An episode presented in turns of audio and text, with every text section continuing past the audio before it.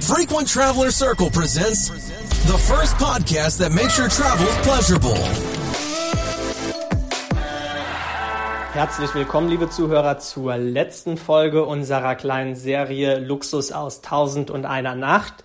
In den vergangenen zwei Folgen haben wir uns ja schon mit den sensationellen Bordprodukten von Etihad und Emirates aus den Vereinigten Arabischen Emiraten beschäftigt. Und heute möchten wir uns anschauen, wie Qatar da als Nachbarstaat mit seiner eigenen Airline Qatar Airways mithalten kann, beziehungsweise was dort geboten wird. Fangen wir gleich an. Ähm, wie immer würden wir kurz einsteigen mit der Geschichte von Qatar Airways. Lars, die Airline hat genau wie die anderen eine interessante Vergangenheit, beziehungsweise eine interessante, wenn auch relativ kurze Entstehungsgeschichte. Was war damals der Grund, Qatar Airways zu gründen? Ja, also Qatar Airways ist ja auch äh, gegründet worden, um Doha, also die Hauptstadt von Katar, berühmter zu machen. Und dann, nachdem alle ja auch von der Fahne gegangen sind, ähm, hat man dann gesagt, okay, wir sehen gerade, dass in Dubai mit der Emirates, die 1985 gegründet worden ist, da äh, was Großes passiert. Das können wir auch. Und so ist Katar dann 1993 gegründet worden und hat am 20. Januar 94 seinen Dienst aufgenommen, um die Welt von Doha aus zu verbinden. Heute haben sie eine Flotte von 220 Flugzeugen, fliegen mehr als 150 Destinationen an. Ähm, was das Besondere eigentlich ist bei Qatar ist, wenn man sich das anguckt, ist der Mischmasch an Flotte. Also die fliegen ja eigentlich alles, was nicht nied- und nagelfest ist. Die haben 787, die haben den 350er, die haben 380er, die haben äh, Triple Sevens. Also die haben wirklich alles äh, äh, im Programm. Das, äh, selbst die 747 haben die in der Cargo-Version. Ähm, also die fliegen wirklich äh, ähm, bunt und gemischt durch die Gegend. Sie haben ja auch mit Almaha Airways ähm, eine äh, Art Low-Cost-Geschichte versucht an den Start zu bringen, die übrigens aus Saudi-Arabien heraus gelauncht worden ist. Heute fliegen sie aus Katar heraus, sind daran zu erkennen, dass sie ähm, grüne sind anstatt dem äh, Violett, das die Katar hat. Ähm, das so als kurze Einleitung zu der Fluggesellschaft, die ja heute aus dem neuen Terminal in Doha, dem Hamad International Airport, seinen Hub betreibt.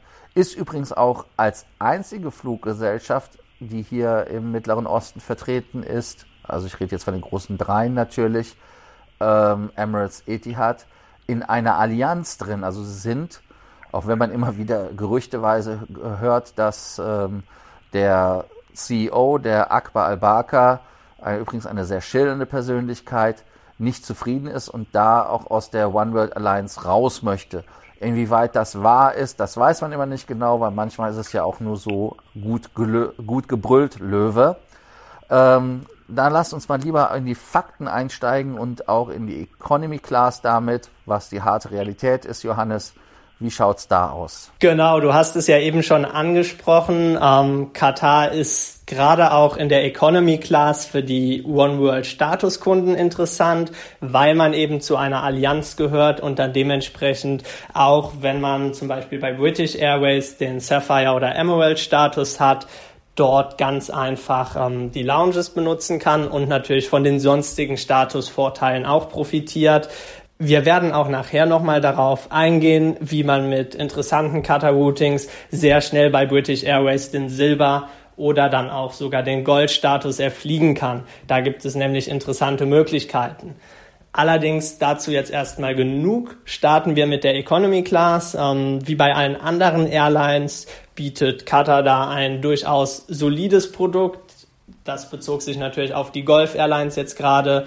Ähm, Qatar kann meiner Meinung nach gut mit allen anderen mithalten. Es gibt ein recht gutes Entertainment-System, das kann man so sagen. Ab Deutschland bietet man ja auch mit Flügen ab Frankfurt und München den A350 an, der nochmal das aktuellste Kabinenprodukt äh, verfügt und auch Internet an Bord bereitstellt. Für den einen oder anderen ist es ja immer mehr das wesentliche Entscheidungskriterium bei der Wahl der Airlines.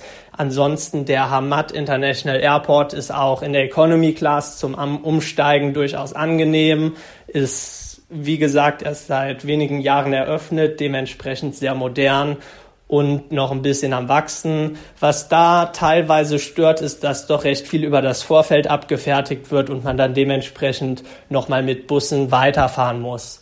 Interessant wird es wie bei allen anderen Airlines in der Business Class und da hat sich Qatar etwas ganz Besonderes ausgedacht, ist meiner Meinung nach auch in der Hinsicht absolut führend unter den verschiedenen Airlines aus dem Mittleren Osten. Lars, wie siehst du das? Äh, was sind die Q-Suites und wie verhalten die sich im Verhältnis zu anderen Produkten? Ja, die Q-Suites äh, sind, wie der Name schon sagt, richtige Suites. Damit wäre es bei der ersten Fluggesellschaft auch ein abgeschlossener Bereich, wie es in der First Class sonst nur üblich ist. Das heißt also, man hat eine Tür, mit der man den Raum, in dem man ist, etwas äh, einschließen kann. Ist nach oben natürlich offen, aber trotzdem, man hat hin zur Seite seine Ruhe, ähm, kann sich auch vom Nachbarn sehr gut abtrennen mit der Wand, die hochfährt.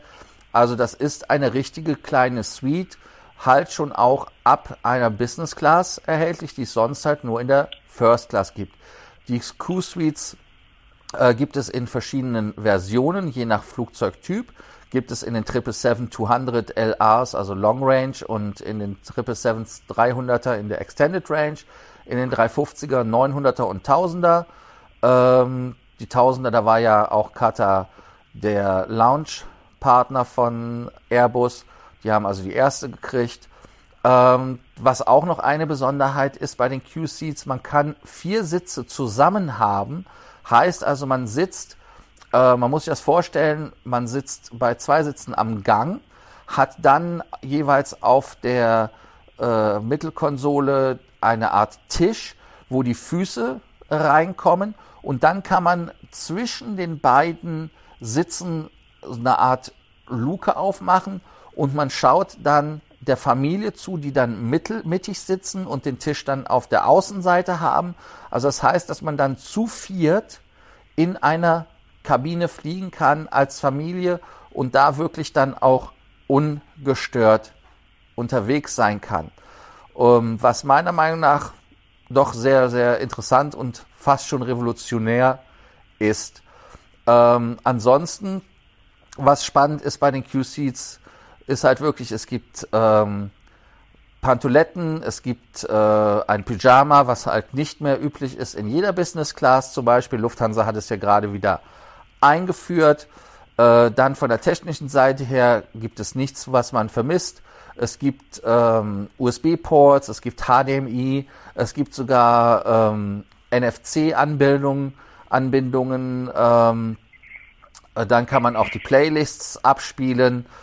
Ähm, von den Routen her, äh, auf denen die Q-Suites geflogen sind, gibt es halt wirklich äh, auch mittlerweile Frankfurt als Ziel zum Beispiel, wo man das benutzen kann. Ähm, also das ist wirklich ein sensationelles Produkt. Natürlich muss man sagen, die Q-Seats äh, sind ja auch da, weil man nicht wirklich immer eine First Class in den äh, äh, Flugzeugen hat. Die Qatar hat ja eigentlich nur eine First Class in den 380ern, wenn man ehrlich ist. Genau, da kommen wir auch schon zum nächsten Punkt. Die First Class Katar hat damals die Q-Suites mit dem Slogan First in Business gelauncht. Ähm, also wir sind das führende Produkt in der Business Class, kann man natürlich aber auch so auslegen, dass man eben schon ab der Business Class eine First Class Erfahrung bieten will. Das ist natürlich bei der dann doch relativ großen Kabinengröße durchaus als ambitioniert zu betrachten. Wenn wir uns die First Class anschauen, muss man auch sagen, dass Qatar Airways da meiner Meinung nach nicht ganz mit den anderen Airlines aus dem Mittleren Osten mithalten kann. Das Softprodukt soll sehr gut sein, also es lässt sich da natürlich, da wird auch nicht gespart. Qatar Airways lässt sich da nicht lumpen. Aber während man sieht, dass bei insbesondere Emirates wirklich ein sehr großer Fokus auf der First Class liegt und da geschaut wird, wie kann man sich differenzieren, seien es diese ähm, digitalen Fenster, sei es der Chat-Service äh, oder sonstige Innovation, fehlt dabei Qatar einfach etwas der Fokus drauf. Man sagt, man geht lieber in der Business Class ähm, mit einem tollen Produkt rein, was sich stark von anderen Produkten unterscheidet und sieht die First Class einfach nicht so als strategische Priorität an. Der Sitz ist großzügig, bietet aber relativ wenig Privatsphäre, kann also nicht mithalten mit den Produkten, die Emirates bzw. Etihad in dem Bereich anbietet, ist auch, wie Lars angesprochen hat, wirklich nur in den A380ern verfügbar und dementsprechend meiner Meinung nach nicht so interessant. Was ganz nett ist für Leute, die sich die First Class Lounge in Doha mal anschauen wollen. Auf ähm, regionalen Flügen ist die Business Class als regionale First Class betitelt. Dementsprechend hat man mit einem solchen Flug zum Beispiel nach Muscat dann auch Zugang zur First Class Lounge, was für den einen oder anderen interessant sein könnte. Ansonsten wirklich die Empfehlung, schaut nach Flügen, wo es in der A350 die neuen Q-Suites gibt. Das ist zum Beispiel einer der Umläufe nach München und auch nach Frankfurt. Und da bekommt ihr preis-leistungsmäßig ein wirklich hervorragendes Produkt, was sich sehen lassen kann. Ja, ich wollte kurz noch was zu den Lounges sagen. Ähm, als Kata Platinum äh, habe ich ja da äh, einschlägige Erfahrungen gesammelt. Ähm, Kata Lounges sind speziell. Ähm, wenn man da äh, in die First Class Lounge gehen möchte, ähm, ich fand es persönlich, es, es, also vom Essensangebot her ist es die schlechteste Lounge von allen. Also wenn man Etihad und äh, Emirates vergleicht, äh, wobei Etihad ja auch leider stark abgebaut hat nach unten. Ähm, also ich, ich finde die Lounge von, von, von Qatar äh, nicht unbedingt so First Class würdig, wie immer gesagt wird. Sie ist halt ruhig, ähm, aber es ist halt so, dass diese Almojan und ähm, Al-Maha Lounges, äh, dass das halt wirklich, und Al-Safa ist die First Class Lounge, äh, dass man da äh, wirklich noch mehr machen kann. Also die Lounge selber äh, hat, hat zwar ein gutes Getränkeangebot, aber speisentechnisch, äh, also ich habe da eigentlich nie irgendwie eine Abwechslung gehabt wie bei anderen Fluggesellschaften.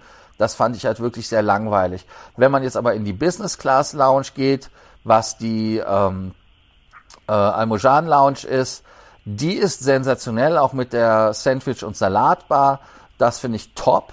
Da gibt es nichts. Auch oben mit dem Restaurantteil für eine Business Class Lounge sehr gut. Ähm, aber wichtig ist halt hier zu wissen, man kommt wirklich in die jeweilige Lounge nur rein, wenn man ein Qatar Business Class oder First Class Ticket hat und dann Departing. Also wer First Class ankommt und Business Class weiterfliegt, kommt halt nur in die Business Class Lounge. Und wer, ähm, wer also wirklich in die First Class Lounge möchte, muss halt eine First Class, äh, äh, muss ein First Class Ticket haben. Ähm, und noch eine andere Geschichte, ganz wichtig, selbst als Emerald komme ich nicht in diese Lounge rein. Dafür gibt es extra Allianz Lounges, die halt äh, zu, zu Nachtzeiten richtig überlaufen sind ähm, da graust es einen, also dass man selbst ein, ein Qatar Platinum nicht in die äh, Business Class Lounge äh, äh, lässt ohne Stress. Äh, das ist also sehr, sehr schade an dem Punkt. Aber zurück wieder zur, zum, zum Produkt als solches, wenn es ums Essen an Bord geht. Äh, Johannes, da hast du ja noch nichts zu gesagt. Äh, ich finde das durch, also es kommt drauf an auf die Destination. Also es ist durchwachsen. Ex-Qatar ist es gut. Äh, an manchen Außenstationen kann es wirklich noch verbessert werden und konsistenter werden. Das ist so mein mein Kritikpunkt an der Kata, dass sie also nicht so detailverliebt sind. Ja, absolut. Also Kata hat in einigen Bereichen wirklich sehr innovative Ansätze und sind da auch sehr weit vorne mit dabei. In anderen Bereichen merkt man dann einfach, dass es da irgendwie an der Umsetzung fehlt. Wir hatten gerade das Thema angesprochen, Lounges. Ähm, ich war auch mal auf einem Economy Class Ticket ähm, über Doha unterwegs und bin da nicht in die Al-Murjan Lounge gekommen, sondern nur in die normale Qatar Airways Business Class Lounge. Und die ist wirklich relativ enttäuschend, wenn man sich das von den anderen Airlines anschaut aus dem Mittleren Osten deutlich kleiner, architektonisch absolut nicht ansprechend und in den Nachtstunden, wo ja wirklich eine der Hauptumstiegszeiten ist, gnadenlos überlaufen, so dass man sich da schon fast fragt, ob man nicht besser an einen sonstigen ruhigen Platz im Flughafen geht. Was bei Qatar Airways allerdings sehr interessant ist, ist, dass man sich mit einem cleveren Routing sehr günstig den One World Sapphire Status bei British Airways erfliegen kann. Das entspricht dem British Airways Silber Status. Den bekommt man mit einem cleveren Routing, wie wir im Tutorial zum British Airways Executive Club bereits angemerkt haben, indem man zum Beispiel einen cleveren Flug in Richtung Australien bucht, am besten im hohen Norden starten, also Norwegen, und dann eben den Zwischenstopp in Doha haben da sammelt man schon fast genug Punkte, um den British Airways Silberstatus zu erreichen. Wenn man dann noch vier Kurzstreckenflüge mit British Airways on top legt, hat man sich den Status wirklich günstig erflogen. In Sales lassen sich solche Routings für deutlich unter 3000 Euro realisieren und man fliegt auch wirklich mit einem sehr guten Produkt. Das nochmal für alle Allianzsammler, die auf einen British Airways Status hinarbeiten. Ganz genau, wobei natürlich auch äh, Qatar Airways ein Programm hat, das nennt sich Privilege Club. Da gibt es auch verschiedene Statuslevel. Da fängt man an mit Burgundi, das ist der Status, den man bekommt, wenn man sich anmeldet. Ähm, wenn man innerhalb von zwölf Monaten 150 Q-Points erfliegt, dann bekommt man ähm, den Silberstatus. Ähm, um Silber zu bleiben, äh, hier ein verminderter ähm, Satz an ähm, Q-Points, den man erfliegen muss. Das wären 135 oder in 24 Monaten 270. Hier ist halt interessant, dass die Fluggesellschaft einem die Möglichkeit gibt, den Status entweder in einem Jahr zu erfliegen oder halt dann gesammelt auf zwei Jahren. Ähm, das ist etwas, was meiner Meinung nach äh, spannend ist. Also es gibt da nicht diese zwölf Monatsperspektive, sondern es gibt die zwölf Monate und die 24 Monate, also das, was einem zu Pass kommt. Wenn man zum Beispiel in einem Monat 70, äh, in einem Jahr, in einem Monat, das wäre toll, in einem Jahr äh, 70 Q-Points nur fliegt, aber im nächsten Jahr 200, damit hätte man dann den Silberstatus. Allerdings hier auch ganz wichtig gilt der Status immer nur ein Jahr. Beim Goldstatus wäre das für 12 Monate 270, bei 24 Monaten das Doppelte mit 540.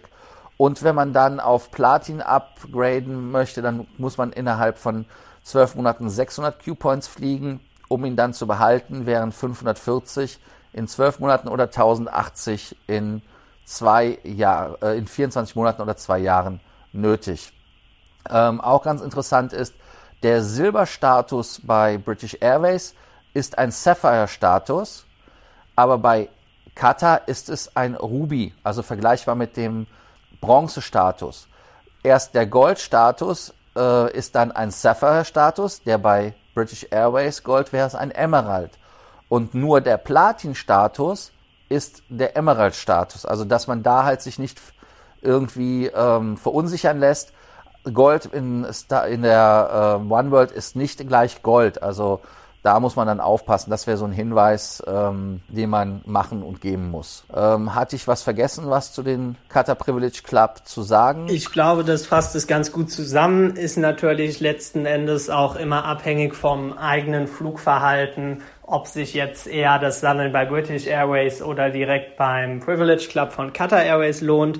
Ähm, wenn ihr da Fragen habt, könnt ihr euch gerne bei euch melden. Ähm, wir bieten kostenlose Erstberatungen an, indem wir das Ganze dann auch basierend auf eurem Flugverhalten mal analysieren. Ansonsten ist noch ein wesentlicher Punkt unseres Formats, dass wir kurz auf die Möglichkeiten eines Stopovers eingehen. Katar ist für die meisten wahrscheinlich nicht ganz so interessant wie Dubai und Abu Dhabi. Die Städte haben einfach etwas mehr Unterhaltungswert. Qatar hat das Ganze allerdings erkannt und bietet da vermehrt Möglichkeiten an, Stopover ähm, zu fördern. Das ist einmal das Qatar Plus Programm, mit dem man dann eben, wenn man äh, gewisse Flüge bei Qatar gebucht hat, in der Business Class oder First Class vergünstigte oder sogar kostenlose Hotels dazu bekommt und dementsprechend ja vom Staat mal eingeladen wird, sich das Land anzuschauen. Ähm, auch in Katar gibt es ein Souk Waqif, also eine Altstadt, in der man so diese, diese arabische Marktkultur etwas sehen kann ist meiner Meinung nach sehr empfehlenswert. Ansonsten gibt es noch das Museum of Islamic Art, was von außen ganz architektonisch interessant gebaut ist und auch innen. Ich fand die Anmutung hat mich fast etwas an einen Apple Store erinnert, wenn man von dort aus auf die Bucht rausschaut. Das Ganze wirkt etwas, ja, surreal kann man schon fast sagen. Ähm, ansonsten ist Katar meiner Meinung nach nicht ganz so spannend, obwohl es tatsächlich sehr viele gute und stellenweise auch sehr günstige Hotels gibt. Also wenn, ein, wenn jemand das interessiert, kann man das mitnehmen. Ansonsten generell, wer ein Stopover in der Wüste einlegen will, eher die Empfehlung Richtung Dubai oder auch Abu Dhabi. Ja, wobei man da aber ganz wichtig sagen muss, ist, wenn man einen Strandurlaub machen will und dann ab und zu nur mal einen Zug und Entertainment haben möchte, ist Doha interessant. Aber wenn man wirklich ein bisschen mehr Leben und Action haben will, dann muss man in der Tat nach äh, Dubai fahren oder Abu Dhabi respektive. Ähm, ich würde das jetzt mit Katar nicht so hart ins Gericht gehen, wie du es getan hast, weil der Zug ist absolut phänomenal. Also ich kann da äh, zwei, drei Abende hintereinander reingehen und hingehen in den Zug und finde das spannend. Also ich kann es nur empfehlen und jemand ans Herz legen. Ja, also der Zug war auch tatsächlich, äh, als ich damals da war, mein Highlight. Wie gesagt, dieses äh, Plus Qatar-Programm bietet kostenfreie Stopover an. Dementsprechend, man kann es mitnehmen. Es ist auf jeden Fall auch mal eine interessante Erfahrung man muss halt wissen, was einen erwartet. Es ist äh, definitiv nicht vergleichbar mit Dubai oder Abu Dhabi. Aber wenn man schon mal dort ist, ähm, wie gesagt, spricht auch nichts dagegen, sich das mal für ein, zwei Tage anzugucken. Durch die Vorbereitung für die Fußball-WM tut sich da natürlich auch einiges. Ansonsten haben wir für diesen Podcast alle Themen rund um Qatar Airways abgeschlossen. Kommen wir noch abschließend ganz kurz zur Wertung.